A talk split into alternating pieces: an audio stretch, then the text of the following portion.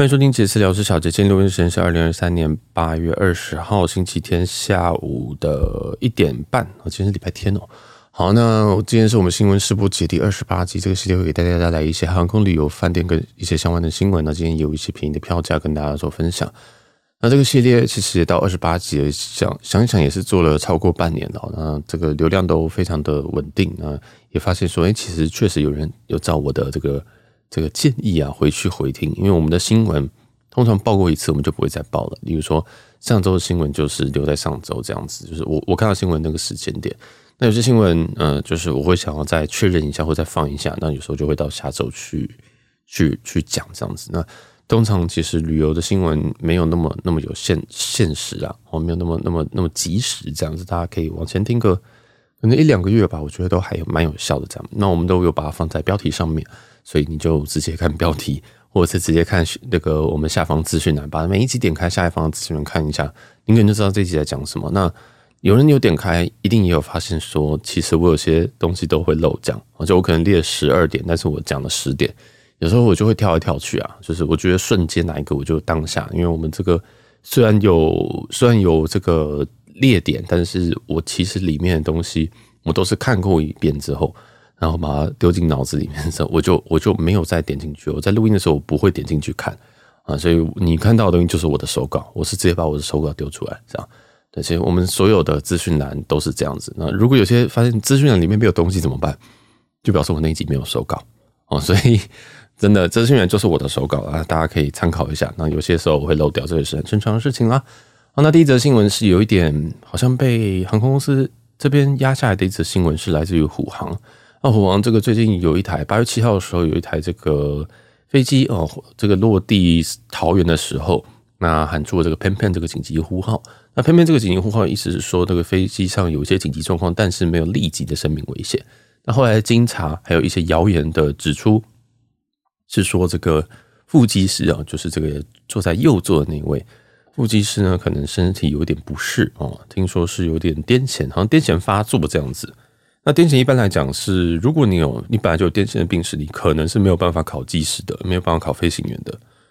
那也是在这个落地，他是说在落地之后啊，嗯，有两种说法，一个说法是被抬下去，或者是这个副机师被抬下去。讲那总之呢，这个整整个飞机上面都是安全啊，都没有任何的问题，但就是有这个呼号，然后有广播说，哎，有没有这个医疗同仁这样子？就是医疗同仁还不是走到什么某一个客人的旁边，而是直直的往前舱冲。哦，所以这个也是，如果是那一个航班上面的人，应该会有点吓到啊。但是整体来说，这一件事情是没有什么，没有什么问题啊。目前都听到是还好这样子。好，那这则新闻就大概到这边。那这边讲一下这个，如果你要考飞行员的话，其实你除了要考笔试，要考什么物物理啊、英文啊，或者是你基本上都会要多少分以上之外，那其实呃，这个健检也是非常非常的严格。这样，你可能有一些身心的疾病，或者是你有一些特定的这个。病史你是没有办法当飞行员的，那反而是近视这件事情是还好，就是嗯，其其实身体要求是我觉得是挺高的啦，但我也觉得非常非常合理，因为这个飞安的关系啊，不应不不希望你因为这个一时心情差，然后就就把这个飞机给乱搞，这是一定的哦。所以说，这个这个，我觉得飞行员的这个能够能够成为一个飞行员，我都是非常非常敬佩，那个过程真的非常可怕哦。尤其像这个大部分都是培训嘛，培训你要先考。然后考完之后体检，体检其实光那考就非常非常难考，那真的会刷掉非常多人。然后再来是这个体检，体检完之后你可能好真的都过了，然后你再送去培训。那培训也是一个很很很久的一个过程。然后你可能送到美国，可能送到澳洲，然后这个看那个时候或者是航空公司规定。然后在培训之后也是好，也是有好几关，你要背一大堆东西，你要了解那个什么流体力学嘛还是什么的，反正我也不知道。反正就是一些很细节东西，然后你不断背书这样子，你可能要。背你可能要这个这个背很多这个英文啊，很多简写啊，很多这个规则这样。嗯，我觉得是一件听起来我我听我从侧侧面这样理解，其实这个培训过程是很痛苦的事情。尤其像我这种很讨厌念书的人这样。哦，那真的你这样真的你这东西念完考完之后，那你还要就是去自己去飞哦，自己去飞。所以其实正正常来说，你一个这个机师，你能够坐在前舱，你都是能够一个人飞完这个飞机。就是从起飞到落地这样子，那当然两个人是因为就本来就是一个保险嘛，对不对？就是所以说，其实今天一个机师他是有这个什么状况的话，另外一个人一定可以把它飞回来哦。所以这个大家我倒是觉得是乘客是不太需要担心的，我觉得都没什么太大问题。因为台湾台籍的航空公司，我觉得都没什么太大问题。这样子好，那这则新闻就可能也比较没有有爆出来，所以我把它放在第一则。那第二则新闻的话是来自芬兰航空。芬兰航空的这则新闻的话呢，是呃，他们即将要加入这个，我叫它 Avios 大联盟哦，因为这个 Avios 是寰宇家，寰宇家，One World 应该是寰宇家吧，不知道怎么翻哦，One World 这个集团啊，这个航空集团，然后它里面有非常多像我们最近就是日航跟国泰这样，还有马来西亚航空，嗯，像是英航、卡达跟这个 Iberia 这几个航空也都是属于这个 One World 联盟，当然还有美国的这个。美 American American Airline AA 这样子哈，那其实这个 Avios 大联盟，那应该说它原本是英航的，然后原本是英航的这个里程计划，那 Avios 算是一种点数吧，然后就把它当做是一个点数这样，那哎就是很像小数点那种感觉，只是航空的版本。那英航这边后来跟 Iberia 是也有这个，不太确定是什么样的联盟，还是要互相入股。那现在呢，这个 Avios 大联盟在去年还是前年，在疫情期间，卡达也加入了。啊，就 QR 卡塔尔也加入了这个 Avios 大联盟。那现在呢，今天又加呃，这一周又有多一个芬兰航空。那加入这大联盟是代表什么意思？基本上你用同一个货币，你是可以互转的。好像是卡达跟这个英航其实是可以互转，你可以把东西转到英行去，你可以再把东西再转到卡卡达那边去。啊，就是 Avios 可以直接即时互转。当然，你必须要把这两边的账号给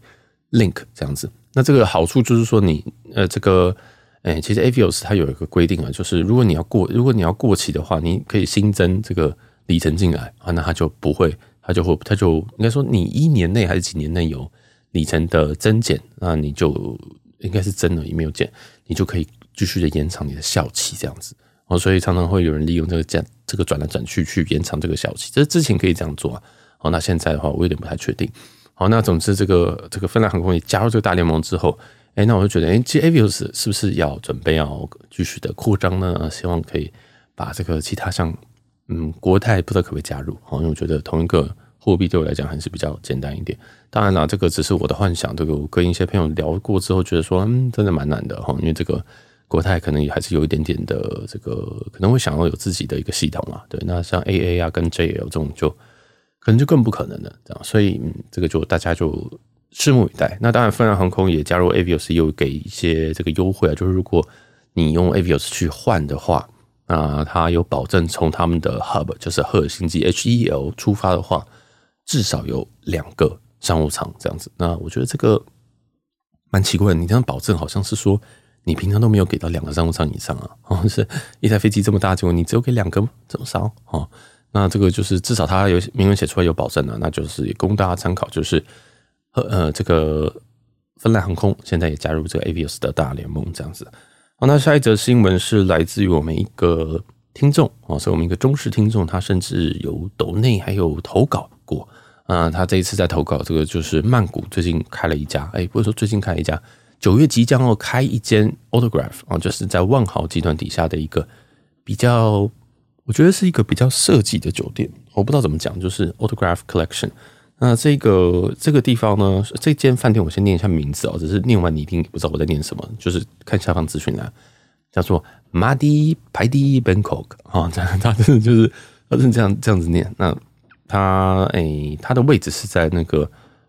Thonglor 那边，T H O N G L O R，我不知道是不是这样念啊？那是其实是偏东边一点点啊，在那个水母酒吧再过去一点点。好，那这个这个地方呃，我自己看了一下它内装，我觉得还不错，我看起来是还不错。那主色系，我好像其实主色系好像是黑色跟白色吧，好像跟一些大地色。我是觉得这个装潢看起来是很不错。那为什么要特别讲这件？是因为现在它有开放点房，点房一个晚上是两万点而已。为什么而已呢？因为两万点折合台币大概是四五千左右台币啊，算算五千好了。但是它现在的这些房价大概都定在七千以上哦，七千八千泰铢啊，所以我觉得是一个 CP 值还不错。如果你有这个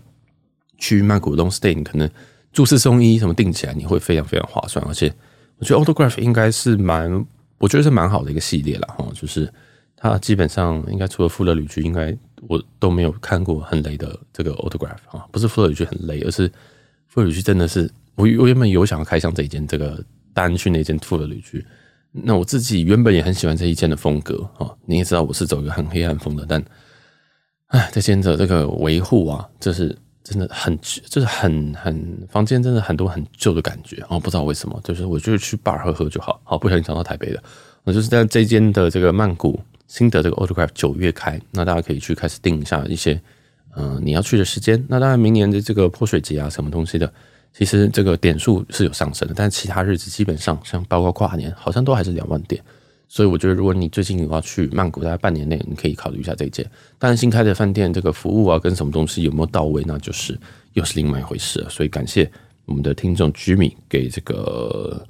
给给的这个 DP 啦，或者是给这个新的饭店的指引，好。那下一则新闻是来自于这个美国的美国运通，那这个会是我们今天一个琢磨比较深的一个地方。但是我我特别讲是因为这个改动有点大啊，我也知道说我们的听众应该有美卡的人可能不超过五趴，哼 可能不超过五趴，但我觉得这个是有必要讲一下的。那我先这样说，我们先从简单一点讲，台湾的美国运通。就是我们都讲最贵那张卡，就是不是黑卡，黑卡下来的那张，就是说我们就俗称叫大白。台湾的这个商品名称叫做美国运通千帐白金卡，这边就俗称大白。台湾的年费是三万六千八百元，哦，三万六千八百元。那在美国的同样等级的这张的年费呢，大概是台币的两万元哦，不到两万元。所以你发现，诶，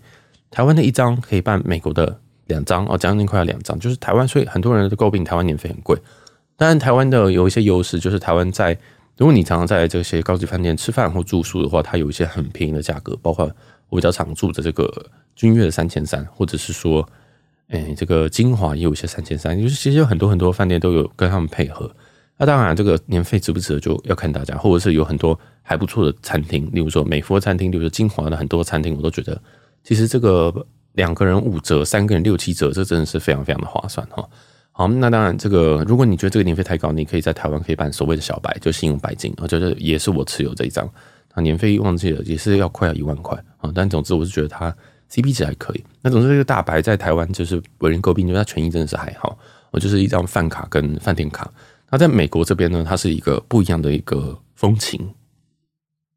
我刚刚发现外面在打雷，所以如果你听到那边轰轰轰的声音，应该就是外面在打雷哦。那美国这边的这个。大白的风情是长怎么样子呢？是首先它年费不到两万，第二件事情是它里面有非常非常非常多的这种 credit 可以给你用，例如说航空的退额，例如说这个你点 Uber E，它每个月会给你忘记十块还是二十块美金哦，这样子就是你每个月可以折抵你的这个账单，这样好。那当然这个有很多，但我们都戏称这叫 coupon 券，就是你花了两万年费，两万台币的年费，结果诶，他给你一个这个很多很多的 coupon 这样的感觉。啊，当然，其实还有很多很不错的。那我自己更喜欢的是所谓的 FHR，就是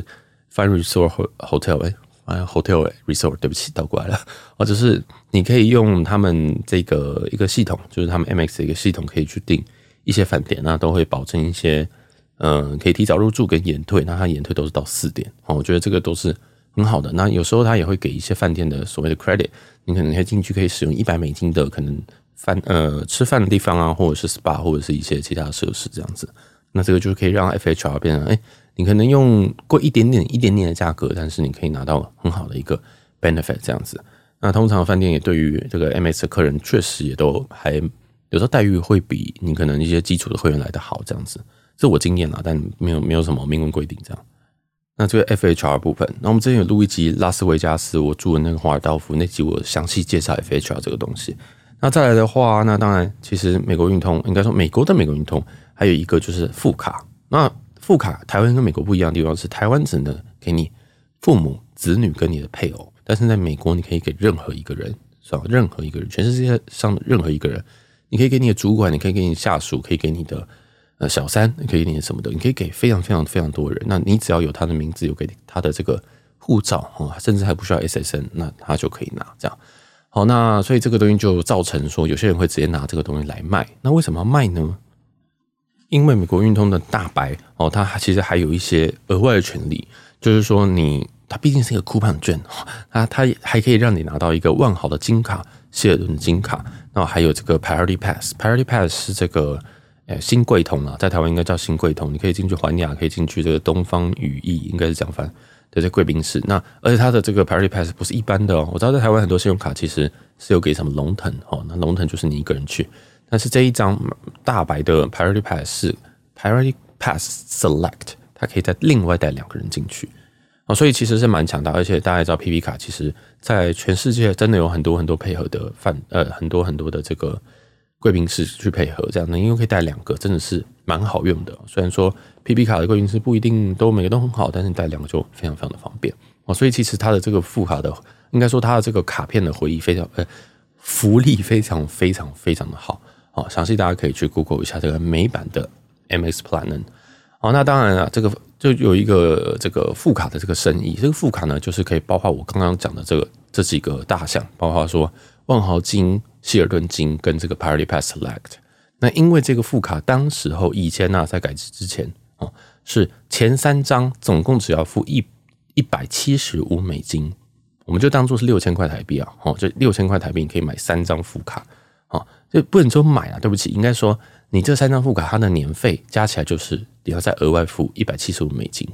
哦，但是现在改制喽，哦，现在从从你现在听到这一刻开始。改成每一张一百九十五美金，所以它的成本是直接乘以三，还要再更多，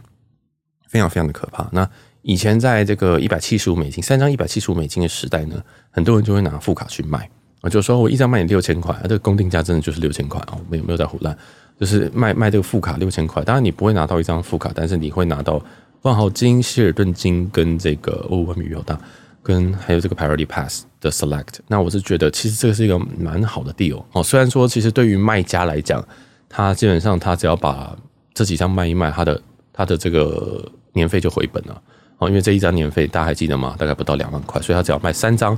左右，他就已经要他就已经把这个年费给挣回来了。外面雨超级大，我是不是要暂停录音啊？我看一下。外面雨实在是大到不行，所以我先暂停录音一下。啊，我回来了。这个刚刚一阵暴雨，那现在其实外面还有在下雨啊。那因为我刚刚因为今天行程的安排，所以我必须还是要把它录完哦。这个录音时间之后大概三个小时，我就要把自己上上去。所以如果你的背景听到一些什么下雨啊、打雷的声音，那是纯属正常，不是你那边在下雨哈。好，那刚刚讲到这个美国运通呃，美国美国运通白金卡的一些副卡价格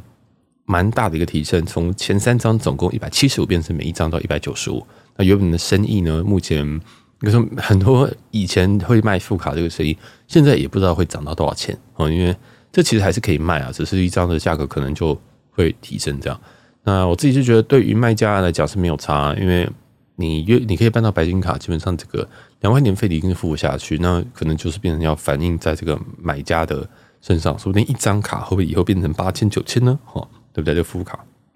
那值不值得买就看各位啦。因为其实这个我个人觉得 Priority Pass 是蛮好用的。这样好，那然后再来这一则新闻就是这个副卡年费的大幅增加啊。好，那再来的话讲一则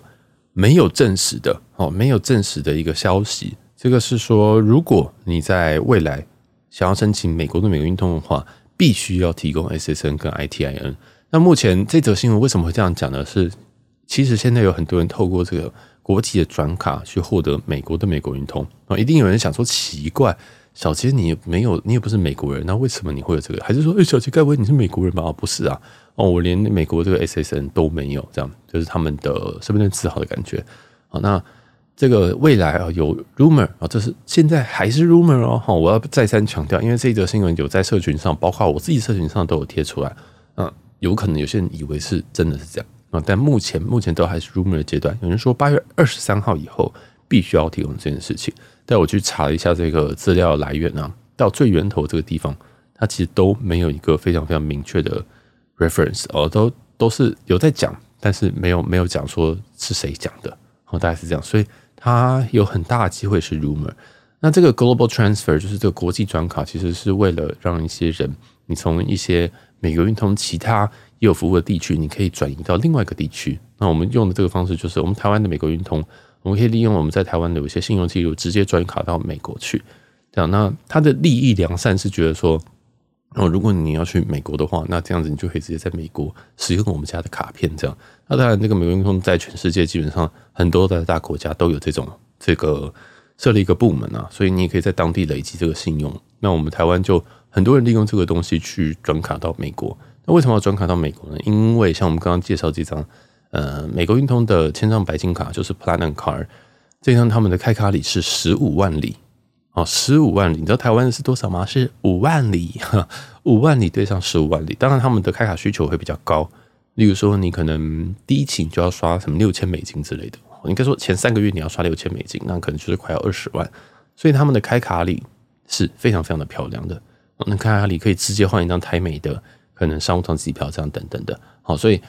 就为什么很多人会去玩？然后为什么美国的信用卡这个市场这么这么的大？然后大家都会趋之若鹜冲过去，因为开卡礼好，那权益也不错，这样，那其实回馈率就比较普通一点哈。其实回馈率的话，台卡的回馈率是非常漂亮的啊。好，所以这个各有千秋啦，这样。那我自己也是透过这个国际转卡转到美国去拿了一些开卡礼，所以我的里程很多也都是从这边卡过来的，这也是。哎、欸，这个也是不，这个也是大家都知道的一些秘密啊。这样，那更多的秘密就像是说，有些人会来帮忙协办这些东西哦，就是帮你办那个国际转卡，然后跟你收收一些巨额的手续费。然后这个手续费从一万块到十万块不等。哦，就是哦，我帮你做转卡呢，呃，我收你一些这个手续费，但我是觉得这个这个东西可能有点不太好吧。哦，就是嗯，第一个就是可能没有值这个价。好，但那第二件事情是，这个东西把它包装成说，哦，你可以拥有什么很权很大权利啊，或者什么的，其实也没有，就是我刚刚讲的那些东西这样。那这种私人营运的这种转卡服务，其实我在前一段时间也有简单的讲一下哦，我没有做一个很严重的抨击啊，因为我觉得有市场就表示有有这样的需求啊。那这个需求可能我是觉得这个价格太多了，好像就是甚至有人报到这种十万块的价格帮你转美卡，这个就是。有点太夸张了，真的太夸张，这个不难哦，这个不难，就是你只要会讲英文，大概就转得过去。好，那当然你可能还要当地的地址啊，等等。这个详细就是国这个美国美国运通转卡，这个大家自己 Google 都非常非常多的资料，资料多到你大概也是不需要去请别人这样去做这样。好，然后呃，这就这个国际转卡就到这边。那基本上这个服务啊，就是为了为了为了一些人要 relocate 过去的时候，然后可以这样做，所以。如果他在这个时候跟你讲说他需要提供 SSN 或者是 ITIN 的话，那这个这个事情不就等于是没了吗？哦，那对于台湾来讲，就是哇，如果我们很多人想要玩这个这样子玩美卡的，那可能就会非常非常的麻烦哦。所以这件事情是 rumor，那目前有没有封掉这条路？目前看起来是没有哦，所以大家就拭目以待。那我们下如果下周如果有再报的话，就表示说，哎呦，大概可能是封了。反正这个我觉得。rumor 就是 rumor，那什么时候实行？是不是八月二十三号？然后是不是真的是这样子？我觉得可以再观察看看，因为有时候有一个有一些 rumor 是你过一段时间之后它就不见了，或者是说，哎，过一段时间它就真的生效，是生效时间说不定是明年这样子。所以我自己是觉得啦，那有些人问我说，那我是不是现在要赶快转？剩三天是不是？呃，其实不用，因为。刚刚讲了，你不需你需要提供的是 SSN 跟 ITIN。那 ITIN 呃 SSN 是这个身份证，ITIN 是什么？ITIN 是如果你没有 SSN 的话，你他会给你一个报税的，就是讲张简单是报税的身份证字号。那你要怎么样获得 ITIN 呢？其实你可以很简单的买美股哦，你可以买美股就可以，嗯，再透过一些手续，你就可以拿到一组报税的号码。这样，那详细的话你就打 ITIN 美股。好，这里告诉大家关键是多简单。其实有很多人在教你要怎么样获得 ITIN。啊，简讲简单一点，就是你现在去开一个网络的券商，你去买美股，随便买多少这样。但我建议你大概买个一百美金以上。呜、哦，外面打雷。我建议你大家就买一百美金以上，摆个一年，然后明年再申请 ITIN。好，大概是这样。总之这件事情会让，如果没有办法直接转卡，透过你的护照转卡的话，那你要用 ITIN 的话，你这个时转卡的时程会拉长，但是不代表这个不能转。哦，所以讲简单一点，如果你对，你现在在听我这个节目，代表示你可能对于旅游有兴趣。你现在大可以去开一个什么 First Trade TD 等等的，虽然 TD 要被嘉信吃掉，你就去开一个，或你本身就有，你就去买美股，你就花一百美美金去买。买完之后呢，你明年就会收到一张单子，可能是电子，可能是纸本，那张就是你准备要拿到 ITIN 的一个门票啊。我建议你就先去买一百块美金而已，对不对？你说就基于我没有买玩美卡，没有，说不定明明年这个时候你就会很后悔没做这件事情。好，所以先去做这件事情。你收到那一张之后，你再决定你要不要去弄 ITIN 呢？好，所以大概就是这样子。那你拿那个不代表说你两边所得税都要交，而是说因为你买了美股，所以你美股的收益，你收益呢，它其实有可以，好像还可以退税还是什么东西，反正那很复杂。总之，关键字是美股 ITIN 这样子，拿到 ITIN 之后，其实你在玩美卡的时候，你就不只是可以走这个美国的 MX，你就你可以申请，可能可以申请 Chase，可能可以申请什么 Bank of America 或是什么的哦，就你可以申请很多，因为你 ITIN 其实，嗯。他还没有到 SSN 啊，但是在美国其实已经可以申请很多申很多卡片了。这样，那为什么我们这边美我们这边讲这个 Global Transfer 在国际转卡都是讲美国运通，是因为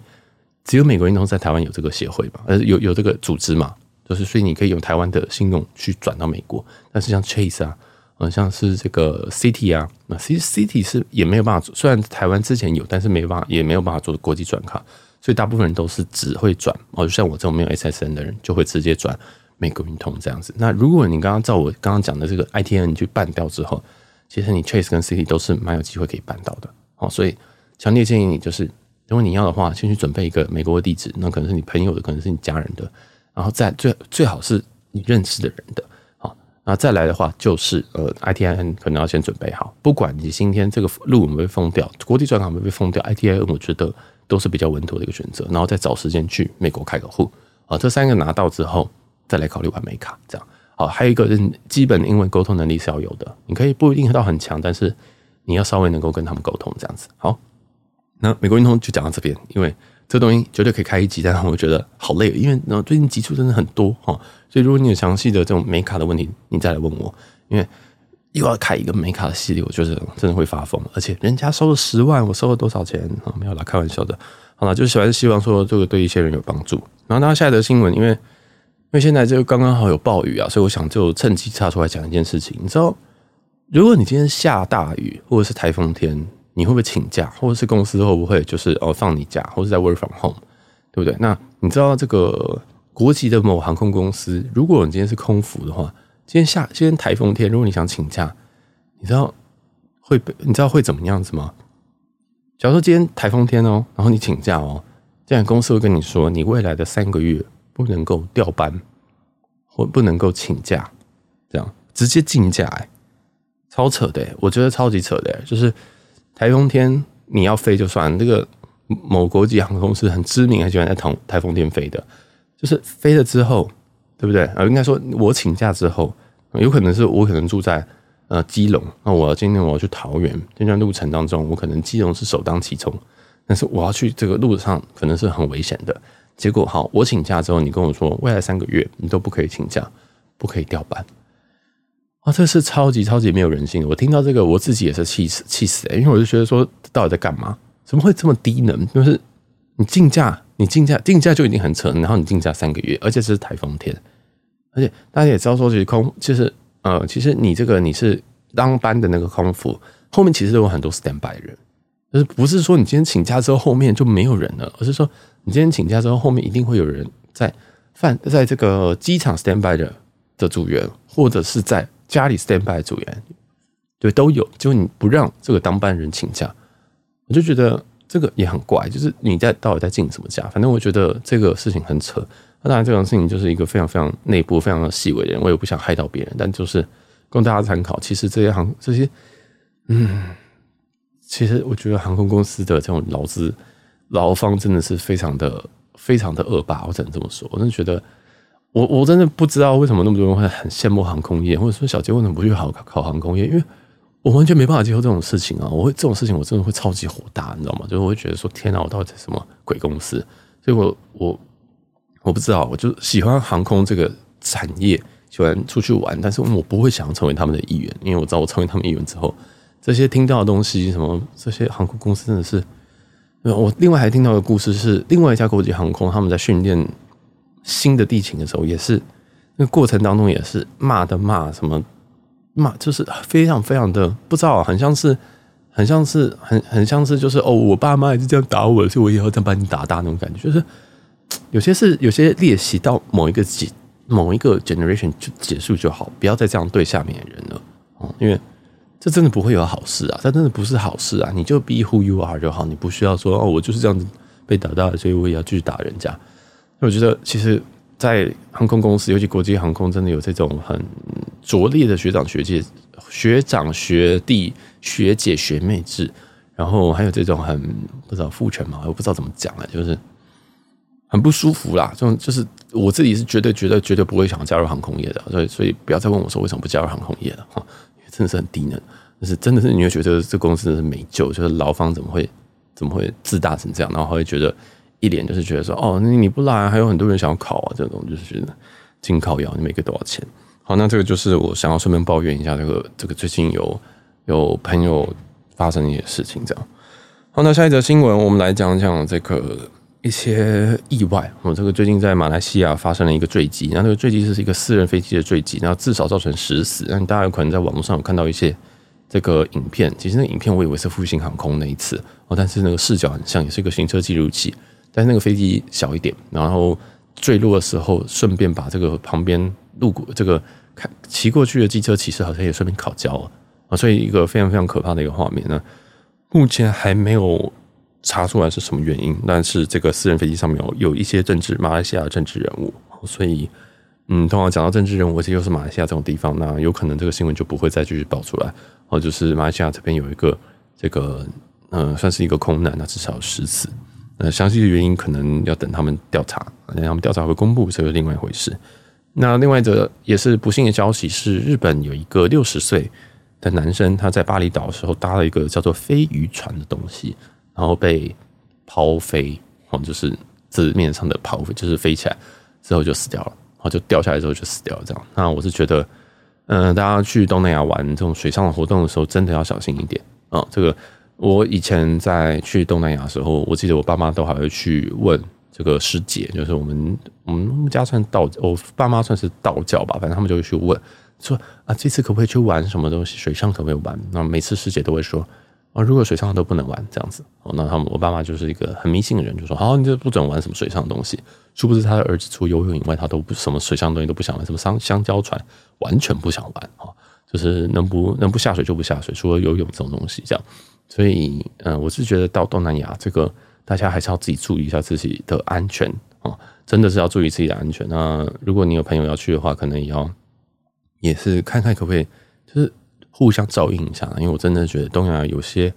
这种诶游乐设施，尤其水上的，真的是有点可怕。好，真的有点，只是我就觉得光看照片、光看影片，我觉得说你怎么敢玩这种东西啊？这种感觉。好，那大家就是小心一点啊，因为这个日本的这个六十岁男性，他这个。直接被抛飞之下来就挂掉了，这个是非常非常扯，而且是在巴厘岛，哦，是一个我可能一年内还会再回去的地方。这样，虽然我应该是不会去玩这种什么飞鱼船呐，哈，好，大家小心。那接下来这个新闻就是一些航班的改动消息跟一些便宜的机票。那第一则航班改动的消息是幸运航空啊，其实我们上周有讲这件事情，就是幸运航空在未来的半年内，蛮多的航班都有改，请大家一条一定要注意一下，因为幸运航空其实。不断在改时间带啊，那有些什么都早上改中午，有些直接两天变一班啊之类的，那大家一定要注意一下未来的航班时间。我还是建议大家出发前一个礼拜要看，一天也要看，哦，就是要多看几次你的航班啊。航班不是不会改的，航班改是非常非常正常，尤其在疫情之后，实在大家都还是在调整的阶段，或者是有些人力的不足，人力在补足的情况下那。你是也要空更多的时间去去去检查，然后可能要提早到机场，因为现在机场真的非常非常多新手的，不管是地勤还是什么的，那大家都有多多包容。因为为什么会这么包容？其实我听我刚刚讲前面国际航空那个劳方真的很靠腰，我就是觉得说，其实他们也没有多么的，其实他们很辛苦哦。他们在面对客人的时候，他们要笑脸，但是他们在公司里面的时候要被赶，然后在在这个。公司大赚钱的时候没有加薪哦，等等的，你就会觉得说，其实他们很可怜啊，哦，他们真的很可怜，所以还是要友善的对待这些服务业这样子。好，然后在这则新闻，嗯，我再补充一个，就是新宇的下半年，的十月二十九号到明年三月三十号左右啊，那他对这个台北东京是有做调班的情况啊，原本应该是 daily 两班吧，啊，应该说原本会有两班，一班是三五零，一班好像是三三零在飞，那后来好像调整。调整成为一班三五零，另外一班是不是 daily 的三三零这样在飞？好，那基本上一周最多是十二班，所以我是觉得是减班，我是觉得是减班。但这个增这个增增改班其实会影响到第一个你要飞东京的人，第二个是如果你持有阿拉斯加航空，那你想要换东京，但是之前就说小杰说你要换，你要换东京，要换可以上换商务舱，结果你一直换不到人。你现在有机会了，因为这次的增改其实它有放出不少的票哦，因为只要是增改，增改它就是把可能把原本的航班直接改时间，那就表示嗯可能会有新的空位出来啊，所以那我自己是看这个应该是上周的事情，但是我看位置还还蛮多的哦，就是飞东京其实。你这个七千五的经济舱，一万五的商务舱，如果不是在廉价的话，都还有啊，大家可以去捡一下。这样，我是觉得，嗯，这又是这个阿斯加航空，这个你有阿斯加航空里程想兑换星宇航空的一个机会。那如果你听不懂的阿斯加航空兑换星宇航空是什么东西呢？可以听我们前面几集，我们讲了好多集。好，那再下一则新闻是日航。那日航这则新闻比较不是什么新闻，是最近在社群上看到有人就说啊，日航里程好难用哦，或者是说，哎，日航里程不知道怎么花这样子。然后就有人建议说，哎，其实可以换那个松山羽田线。那松山羽田线的这个经济舱的话，是一万里到一万里是最便宜的啦。那它也是浮动，就是如果一万里换完的话，单程一万里换完的话，就会跳到一万六千里。那因为其实我之前我自己也有大概十万里的日航想要换掉，我就也不知道换什么，因为如果换台美线，呃，换这个日本美国线的话，一下就换掉。就想说，哎，其实我可以搭日航去日本这样。那所以我就查稍微查了一下票。简而言之啊，大概一万的真的是相对少。那如果你要一万六这种松山雨田或者是桃园成田这个这台日线的话，那一万六是蛮多的哦，一万六千点这个这个这个里程所需里程是蛮多的。这样，那一万比较少。那税金的部分是比较重要，因为以前我没有换掉，是因为税金非常非常贵。但是现在税金呢，大概来回的话是两万二日币，便不便宜呢？不便宜啦，但是比以前便宜了。哦，这个两万二日币加折合台币可能是。五千块台币吧，我发现五千块其实也是很贵啊，对不对？就是啊，有时候万里程就有一种有时候被反撸的感觉。就是如果你今天买一张现金票啊，或者是你今天买一张什么星宇航空啊、什么航空的，或者是我今天换这个长荣或者是华航的松山羽田线，可能也不用动那么多钱，对不对？就税金可能是一千块、一千块、两千块。那我为了要换日航，或者我之前怎么样怎么样，所以累积日航。结果我现在要换下去的时候，哇！要花五千块钱买一张里程票啊，这不是免费票吗？怎么会这么贵？哈，这是一个非常非常夸张的一个情况啊。这样，但大家如果有要花掉这个日航的里程的话，哎，我知道一定有蛮多听众跑 JGC 或什么的。现在台日线也是一个可以考虑的。如果你是一万，赶快换一万六可以考虑，再上去就算了哦。这个那税金目前已经降到来回是大概是四五千左右，已经降到了。你知道我的用词。就代表说它还是不够低啊，但是会不会再降？嗯，好像不会，因为其实，在下半年有很多很多航空公司又要调整燃油费哦，就像什么长荣啊、国泰，其实都有在调整一些燃油费哦，哦是调涨哦，哦是调涨，所以嗯，代表这个客运的市场其实还是有在上升当中哦，并没有在下，并没有说要退烧这样感觉。好，那接下来的话是两则。算是我们的听众哦，也是我朋友祭司他提供的一个新闻，而不是新闻啊，便宜的票价了哦。那因为我之前在，因为我之前去曼谷嘛，那我就写了一篇关于说，哎，要怎么样换曼谷是比较便宜的啊？的，就是我因为我是多换里程票这样，然后其实里程票我们最后的结论，不管是我跟那个祭司，或者是我跟另外一个这个补教名师这样讨论结果，都觉得说，其实，哎，真的是不太曼谷真的很适合买现金票就好。因为曼谷现金票现在大概都在一万左右，我就是来回哦，来回台币一万左右。那就用换这个里程票，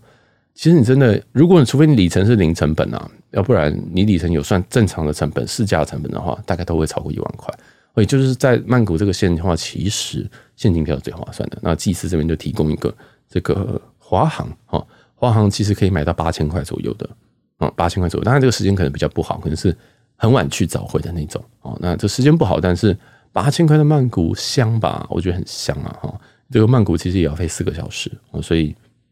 嗯，我觉得可以啦，我觉得可以。曼谷的饭店说便宜也是挺便宜的，这样好，所以也提供这个这个曼谷，呃，用华航去